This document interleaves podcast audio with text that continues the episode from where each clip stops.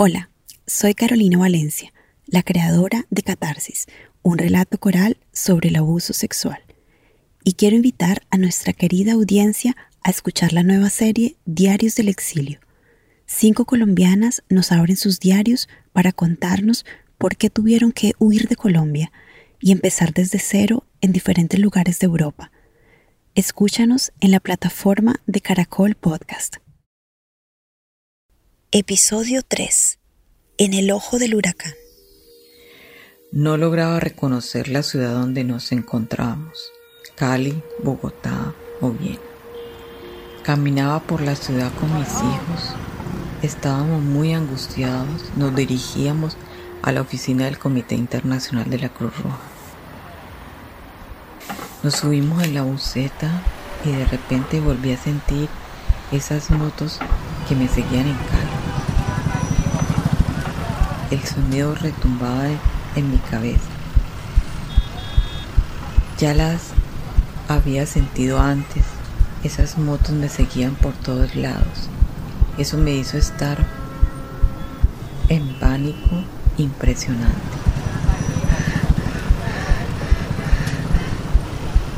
Yo las escuchaba continuamente, pero no se lo decía a nadie.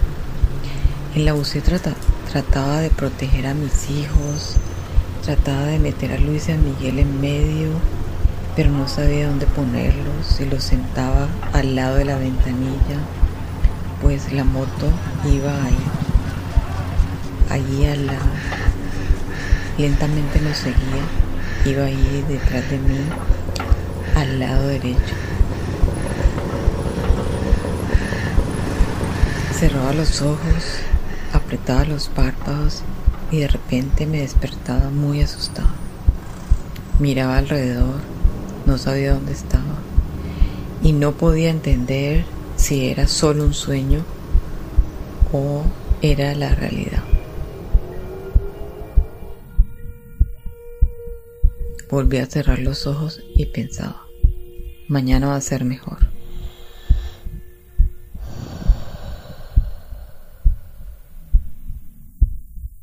Este es un sueño recurrente, plagado de emociones del pasado que no han querido irse, recuerdos que estallan en mil pedazos y que la protagonista de esta historia quiere recomponer para ser parte de una memoria colectiva. Durante tres meses encontré a Claudia para que me contara su historia y documentar su vida en el exilio. En cada encuentro afloraban poco a poco los recuerdos bloqueados por el silencio de una vida que por seguridad debió permanecer anónima.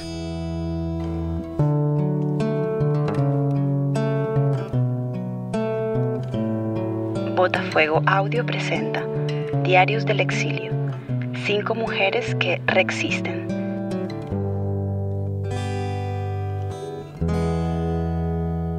En Colombia pensar diferente te mata, te señala. Yo me acuerdo en ese entonces usted ir a decir que estuvo en un partido comunista, decir que usted era comunista. No, no, no, no, eso era pues lo peor. Ella es Claudia, una mujer afrocolombiana de Cali. Está empezando el otoño cuando nos encontramos y decide abrirme su diario. Me cuenta que cuando tenía 20 años entró a ser parte de la Juventud Revolucionaria de Colombia, del Partido Marxista-Leninista. Más adelante se convertiría en el EPL, o Ejército Popular de Liberación, un grupo guerrillero colombiano fundado en 1967. Durante varios años, Claudia se entrenó física e intelectualmente. Realizó una carrera en este grupo hasta la desmovilización. Allí conoció al padre de sus hijos, entraron juntos al EPL.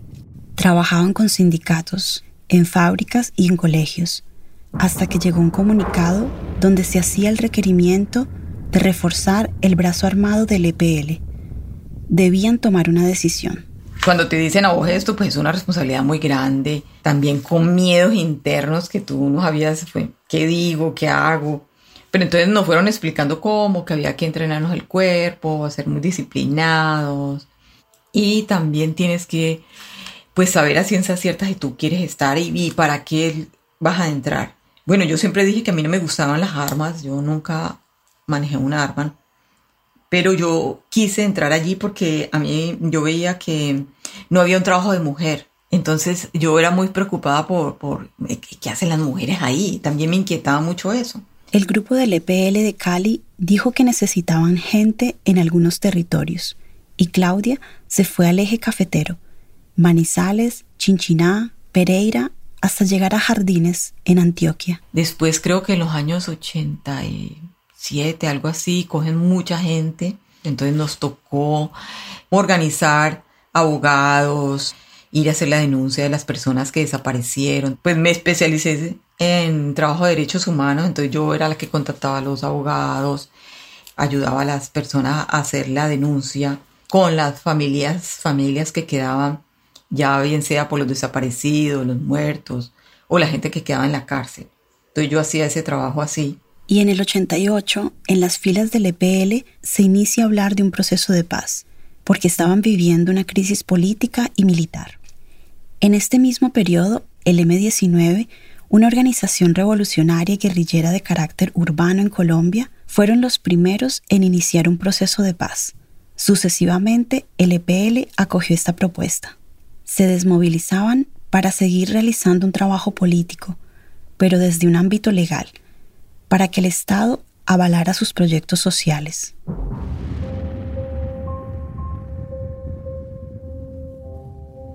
Claudia estaba exhausta. Esta crisis le generaba estrés. Una mañana en el campamento amaneció enferma. Entonces decidió pedirle al encargado que la dejara ir a su casa. Y justo cuando pidió este permiso, le comunicaron que su mamá estaba en el hospital. Y llegué allá al hospital, pues le pedía disculpas, porque por el tiempo que yo no había, no, no había podido contactarme con ella pero que yo estaba bien y todo. Y yo entonces me dijo, ¿y tú estás bien? Y yo le dije, no, mamá, yo estoy como enferma, pero yo no sé qué tengo. Y ella me dijo, no, vos tenés una cara embarazada. Yo le dije, ay, no, ¿cómo así? Y trajeron el resultado, sí estaba embarazada. Cuatro meses de embarazo tenía. ¡Ay! Imagínate con una responsabilidad tan tenaz que yo tenía. Claudia volvió a las filas del EPL para contarlo de su embarazo a su pareja y a su encargado. El EPL le dio seguridad diciéndole que le iban a enviar una cuota para mantener a su hija y que podía regresar a Cali para cuidarla los primeros meses. Le prometieron que con el proceso de paz vendrían tiempos mejores. Se devolvió a Cali para estar con su familia. El padre de su hija se quedó en el campamento y asumió la paternidad. Y mi embarazo corrió así. Él venía de vez en cuando y yo seguía colaborando con, pues porque no me podía cortar allí, ¿no? Entonces yo me acuerdo que yo tenía siete meses de embarazo y yo andaba todavía en, aquella cosa, pues, de finca en finca. Pero yo siempre, siempre hablaba con mi médico, le dije, siempre me decía, hasta los siete meses usted puede hacer cosas, después de ahí no. La lejanía del padre y la incertidumbre adelantaron el parto. El nacimiento de su hija coincidió con un momento muy importante para la historia del EPL. Y ya llegó la hora de, tener a mi hija. Luisa nació el 4 de noviembre de los años 90. Y nosotros nos desmovilizamos en el, el primero de marzo del 91. Alguna gente se fue para su zona, ¿no? Los de Cali fueron para Cali, los de Bogotá para Bogotá, todo el mundo en su zona para comenzar a hacer, pero teníamos que hacer una dejación de armas. Por ahí hay unas fotos todavía de, los periódicos de Pereira donde yo salgo con esa niña. Y siempre yo me la llevé. Porque mucha gente me pregunta que por qué yo me traje mis hijos conmigo al exilio. Yo le pues yo siempre estuve con ellos. En las circunstancias que fuera, mm, me parecía tan terrible que yo los dejara. Y llegó el momento de la reinserción y de continuar su trabajo en derechos humanos, pero ya desde un ámbito legal. Ya no debía esconderse. Claudia realizó un proyecto de derechos humanos en Agua Blanca, un barrio periférico de Cali se hacían denuncias, sobre todo denuncias, porque en ese entonces estaba el DAS que mataba, en serio, se encapuchaban y mataban jóvenes, y a mí me tocó esa denuncia y por eso comienza mi persecución.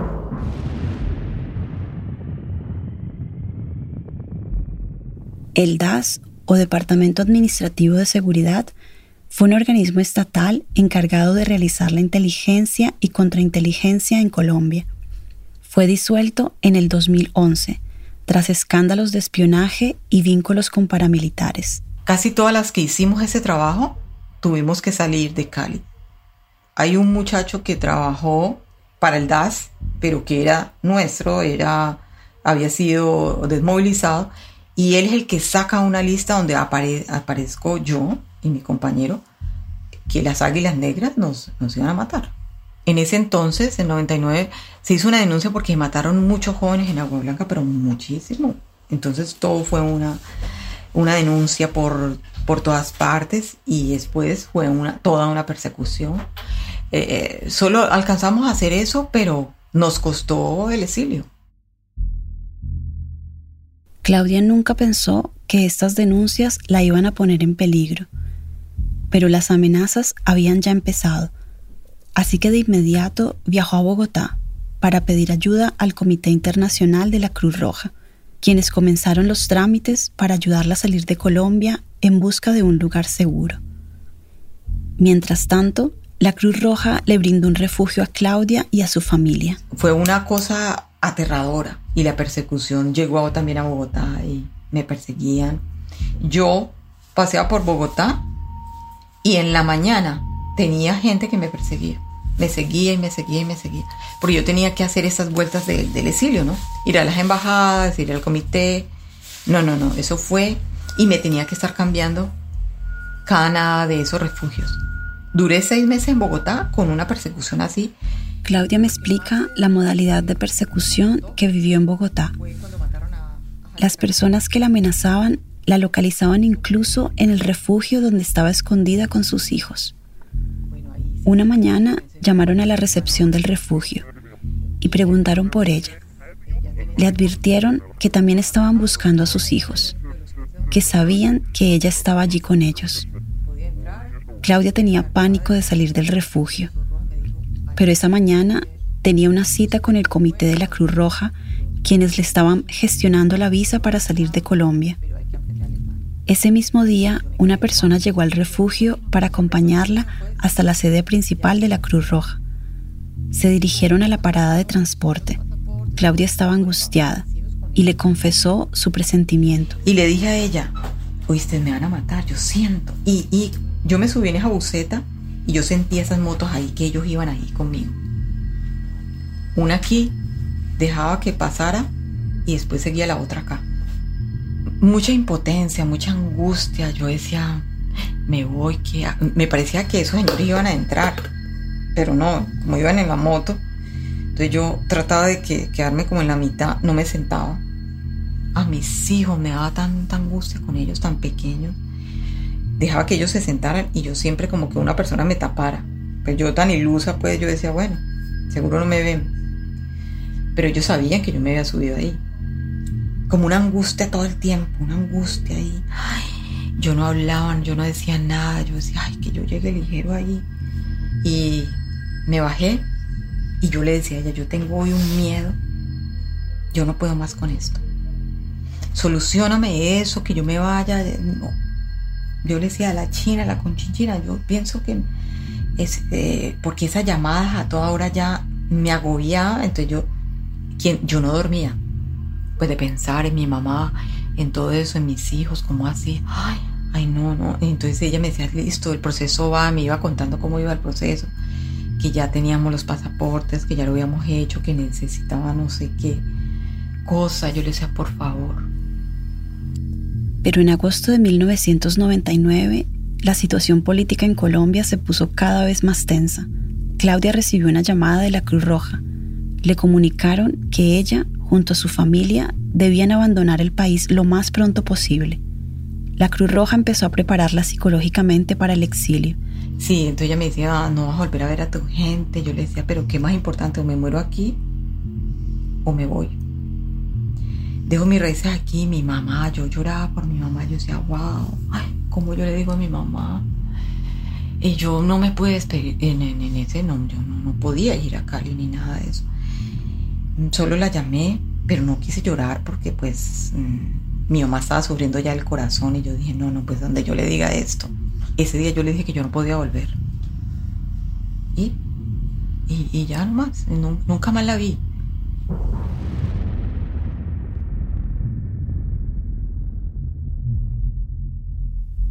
En septiembre de 1999, Claudia, sus dos hijos y su esposo muy acongojados, miraban hacia atrás en la fila de embarque, pensando que jamás volverían a Colombia. Las puertas de un avión directo a Austria se abrieron.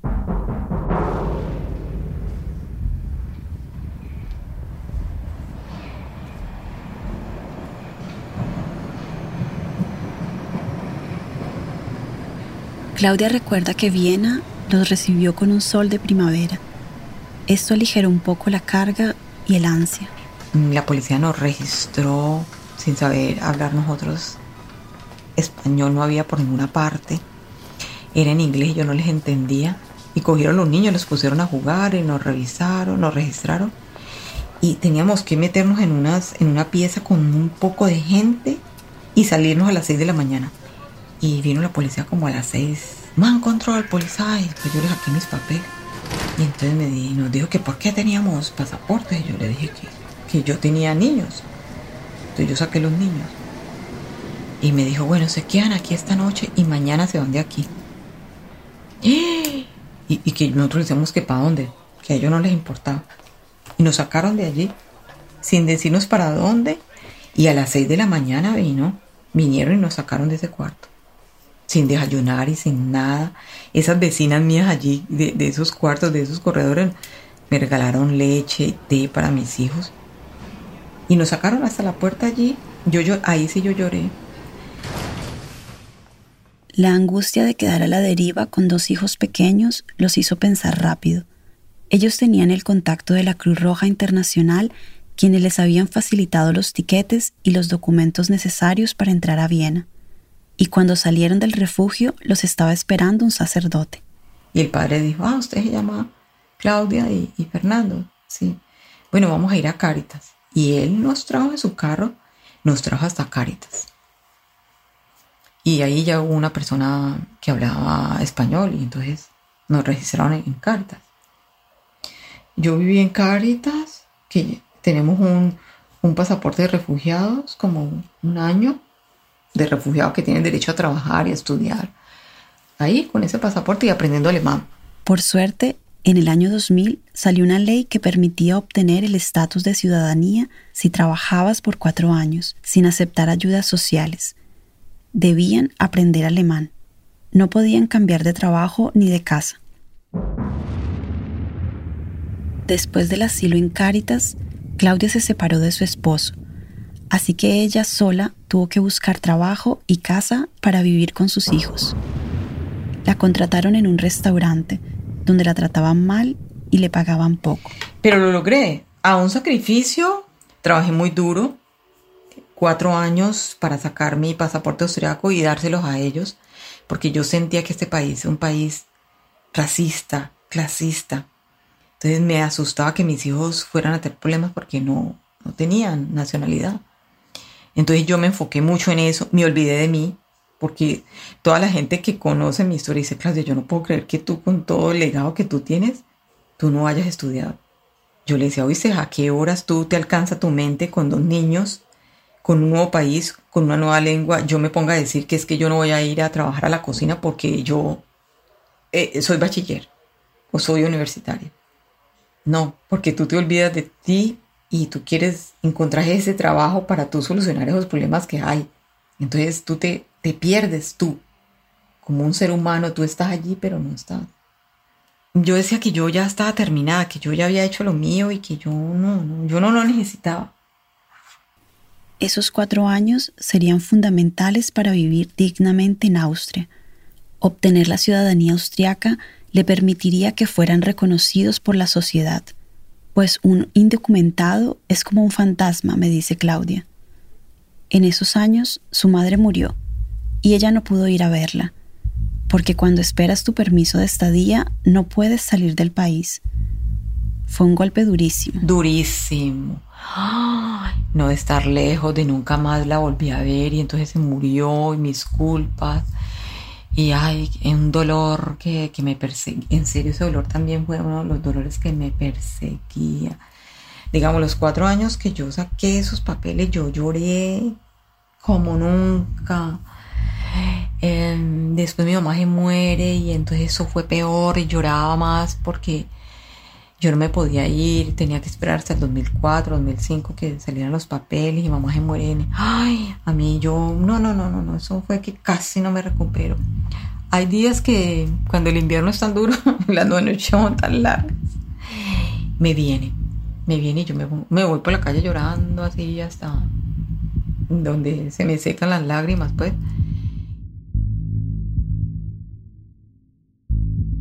En la noche, Claudia me deja un mensaje vocal.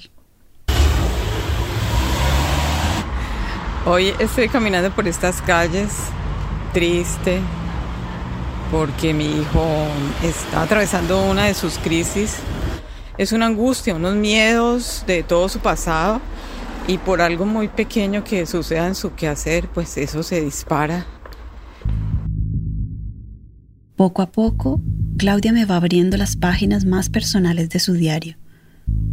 Cuando pienso en ella, me imagino una leona que agarra del cuello a sus cachorros para transportarlos y protegerlos del peligro, aunque haya tenido que olvidarse de su profesión, de sus ideales e incluso de ella misma, su prioridad ha sido que sus hijos sanen las consecuencias del exilio.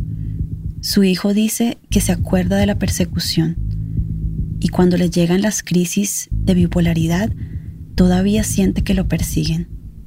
Eso también le ocurre a su hija Luisa. Y claro, mi hija se enfermó como tenía 14, 15 años. Ese problema psíquico hoy ya lo maneja, pero en la adolescencia fue muy duro. Ya porque ella traía como toda esa carga de, todo, la persecución, el exilio, la separación, el no estar aquí, pues el aprender otra, otro país, otro idioma, otra lengua, otra cultura. Ella ha sufrido mucho. Ella es bipolar, tiene esa angustia, tiene esos miedos. Pero con Luisa fue toda una escuela y durísima, de, de miedo, de susto, de llorar, de yo no entender. Yo digo en, el, en la vaina, ella me la cobra a mí. Entonces la relación es, la relación es muy, muy tensa. Pero hoy en día la entiendo, la entiendo y, y lo manejo un poco. Me duele mucho porque pues es mi hija que yo quise tener, ¿ya? Mm, pero es un proceso durísimo, durísimo. Le pregunto a Claudia cuándo pudo sacar un espacio para ella, para curarse sus propias heridas. Uno de sus mayores retos fue aceptar que requería ayuda, porque después de 20 años aún maneja sus miedos como si estuviera en Colombia. Y es que, como dice ella, ¿quién te quita esa sensación de estar a punto de ser asesinada? La persecución es muy dura, sentirte que te persiguen, como decir las motos, esas motos en Cali o en Bogotá que suenan como a locura. Y cuando yo los veo aquí, yo me imagino eso, eso. los parrilleros sobre todo, yo, lo, yo hay veces pienso a qué horas un hombre saca una pistola de ese. Yo digo, ay, pero yo por qué tengo que pensar eso si eso no pasa aquí. Pero de vez en cuando cuando suena una así, con ese cilindraje así, tan, eso se te viene a la memoria.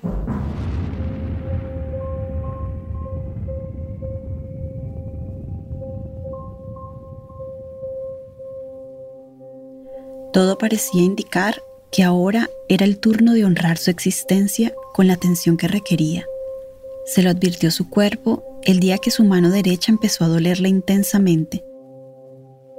Era la mano con la que había trabajado sin parar por estos últimos 20 años en el restaurante y ahora no lograba moverla y no podía seguir trabajando.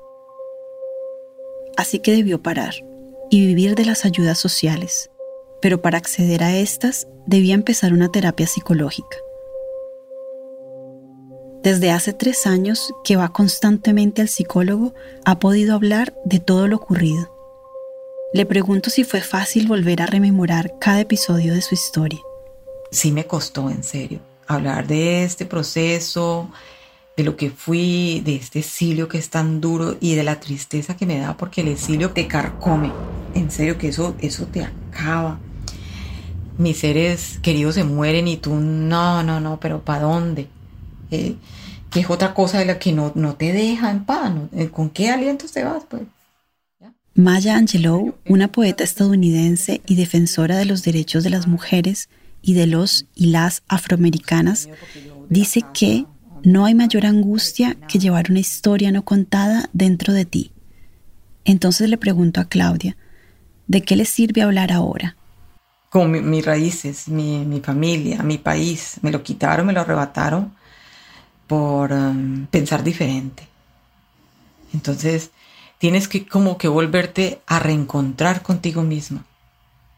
Porque en serio, estar estos 20 años en el exilio es volver yo a aprender cómo a caminar, a comer, a hablar.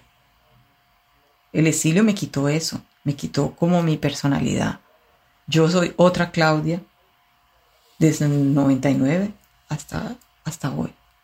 En el exilio me siento muy sola. En serio, como que la gente se olvida de uno, como que tu historia no vale nada. Cuando yo puedo hablar, como que yo me desahogo, como que mis culpas o mis miedos se tranquilizan. Eh, y entonces hay veces cuando pasan estas cosas pienso que, ah, sí, sí, eso vale la pena. bueno, esa es mi historia.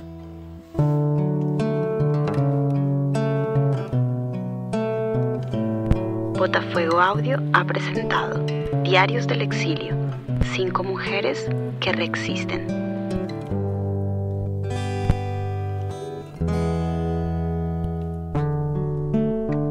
Diarios del Exilio se realizó gracias a la beca Viva Voz de la Fundación Memria.